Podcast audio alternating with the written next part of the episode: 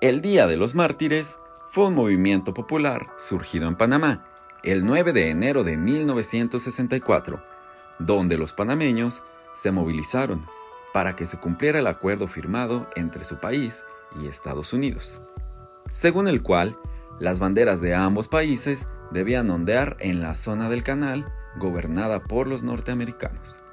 Los estudiantes del Instituto Nacional deciden ir a la escuela secundaria de Balboa, con el fin de izar la bandera nacional, pero los estudiantes de la escuela de Balboa se lo impiden, rodeando el asta y entonando las notas del himno nacional estadounidense, razón por la cual se dan enfrentamientos que desencadenan en lamentables sucesos, donde corre la sangre de varios estudiantes panameños, como el líder Ascanio Arocema, considerado el primer mártir de esta gesta histórica.